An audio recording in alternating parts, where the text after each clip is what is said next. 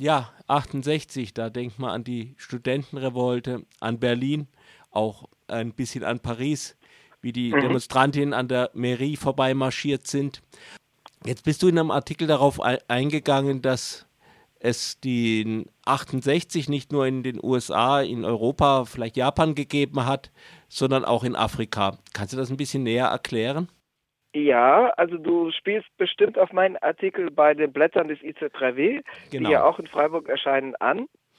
Man denkt übrigens äh, nicht nur an Studierendenbewegungen, wenn man an Paris denkt, weil da auch plus minus acht Millionen Lohnabhängige im Streik waren. Also eine breitere Bewegung in Frankreich äh, an sozialen Klassen gemessen als in Westdeutschland und Westberlin. Aber äh, über diese westdeutsche, französische, auch nordamerikanische Dimension hinaus war 68 ja auch eine im, äh, eminent internationale Bewegung. Also man denkt vielleicht noch, wenn man ein bisschen längeres Gedächtnis hat, an Mexiko, wo es hm. 300 bis manche sagen 800 Tote gab im Laufe des Sommer 1968. Aber was in Europa sehr wenig bekannt oder bewusst ist, äh, war, Mai, war Mai oder Frühjahr 1968 tatsächlich auch ein Datum, das äh, nach äh, auf den afrikanischen Kontinent ausgriff.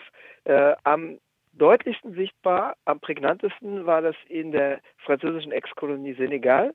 Es war 1960 ein unabhängiger Staat. Im Senegal äh, fand nahezu zeitgleich zu den Pariser Ereignissen ein, zuerst ein Studierendenstreik statt, also auch dort fing es mit einer, tatsächlich mit einer Studierendenbewegung an und dann ab den letzten Maitagen, während die Universität schon geräumt wurde und es eine brachiale Polizeirepression gab, auch ein Generalstreik auf Aufforderung des senegalesischen Gewerkschaftsverbands UNTS, also Union Nationale des Travailleurs mhm. Sénégalais, Nationale Union der senegalesischen Werktätigen.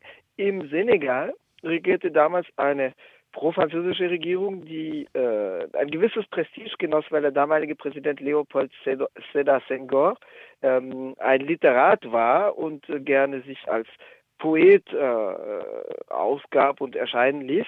Aber er, neben seiner poetischen Begabung führte er auch ein Polizeiregime, einen Polizeistaat an, ähm, der äh, zwar äh, einerseits äh, diese Ideologie, die Senghor äh, proklamierte, der Negritude, äh, sich auf die Fahnen schrieb, was zwar romantisch gemeint war, was aber auch bedeutete, dass äh, Afrikaner, Afrikanerinnen weniger vernunftbegabt seien und weniger rational veranlagt seien als Europäer, was wiederum dazu diente, dass Senghor selber, der ja einen französischen Akademikerrang hatte, sozusagen sich raushob aus der Masse und eben an der Spitze einer Elite autoritär durchregierte.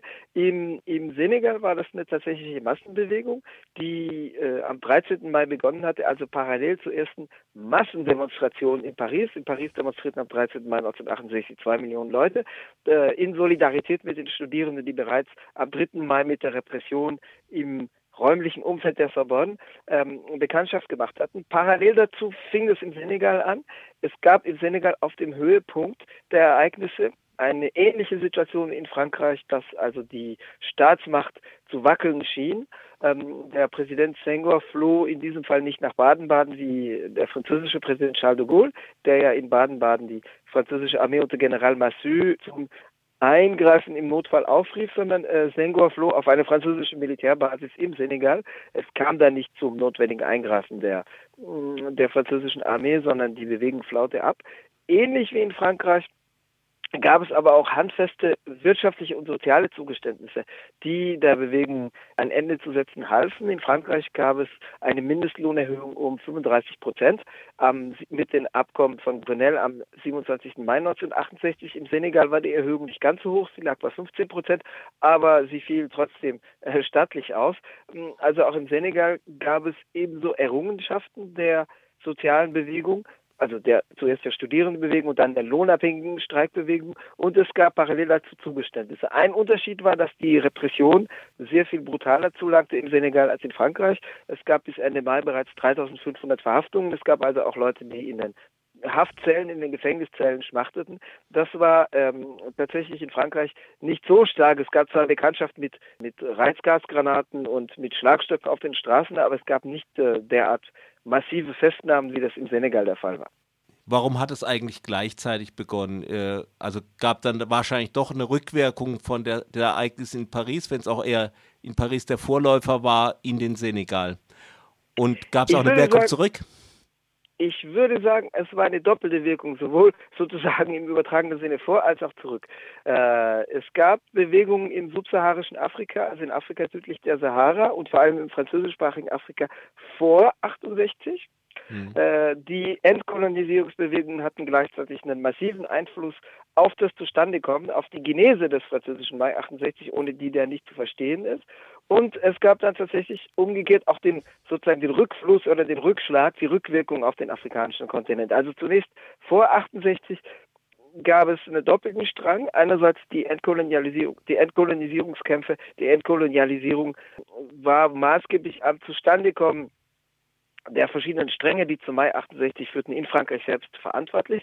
Die Koalition der außerhalb der französischen KP stehenden radikalen Linken, die den Mai 68 im Wesentlichen trug, war während des Algerienkriegs im Kern zustande gekommen, also im Widerstand gegen den Algerienkrieg, weil die französische KP sich eben weigerte, etwa Soldaten zur Desertion aufzurufen. Also die französische KP sagte Frieden in Algerien, aber nicht Entkolonisierung in Algerien und äh, Solidarität mit dem, mit, mit dem bewaffneten Befreiungskampf. Die französische KP sagte eben auch nicht Soldaten desertiert äh, libertäre Kommunisten, Kommunistinnen, Trotzkisten, anarcho-syndikalistische Kräfte waren es, die diesen Widerstand bündelten.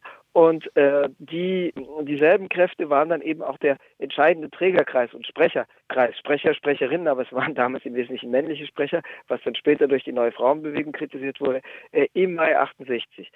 Das war ein Strang. Der zweite Strang war, es gab auf dem afrikanischen Kontinent innenpolitisch bedingt massive Widerstände gegen die neuen Regimes, die nach der Unabhängigkeit installiert worden waren. Äh, die Unabhängigkeit lag in, in den meisten Fällen, was das französischsprachige Afrika betrifft, im Jahr 1960. 14 Staaten wurden parallel zueinander äh, formal souverän, formal unabhängig im Jahr 1960. Ähm, unmittelbar darauf gab es bereits in mehreren der äh, betreffenden Staaten massive Widerstände und soziale Bewegungen. Das gilt für Burkina Faso etwa, äh, was die ganzen 60er und 70er Jahre durch eine bewegte Geschichte hat, die dann in den 80er Jahren mit der revolutionär ausgerichteten Regierung unter Thomas Sankara kulminieren. Ähm, es gab in Kongo-Brazzaville, also in einem am Äquator gelegenen Staat, der vorher äh, Bestandteil von Französisch-Äquatorialguinea, äh, nicht Äquatorialguinea, sondern von Französisch-Äquatorialafrika war. Ähm, massive soziale Bewegungen. Es gab eine massive Studierendenbewegung im Jahr 1963, die auch von lohnabhängigen Streiks, lohnabhängigen Kämpfen begleitet war. Und das brach dann mehrmals in den 60er und 70er Jahren nochmals durch, bevor das dann kanalisiert wurde durch eine sagen wir mal, stalinistisch oder tropenstalinistisch orientierte Regierung, die äh, zwar diesen Schwung benutzte, aber äh, ihn dann auch ausbremste und sozusagen ähm, die Kräfte, die dann nicht hinter, die Staatspartei, hinter der Staatspartei, also dem ähm, PCT, dem der kongolesischen werktätigen Partei Aufstellung beziehen wollten, ausschaltete durch, durch die mhm. Repression diese äh, Bewegung äh, nach, nach 1963 im Kongo, Brazzaville wäre auch 1964 Madagaskar zu nennen, die gingen dem 68 sowohl in Frankreich, dem, Mai 68 sowohl in Frankreich als auch in verschiedenen afrikanischen Staaten voraus. Umgekehrt geht natürlich auch, dass als in Frankreich und über Frankreich hinaus in halb Westeuropa, in den USA, in Mexiko der Stein ins Rollen kam 1968, dass das natürlich auch wieder zurückwirkte in den afrikanischen Kontinent hinein. Also insofern würde ich sagen, das muss man äh, ohne, ohne jetzt sozusagen den früheren Modebegriff benutzen zu wollen als solchen, aber das muss man sozusagen dialektisch sehen und man muss sehen, dass es sozusagen eine doppelte Wirkung in beiderlei Richtungen gab.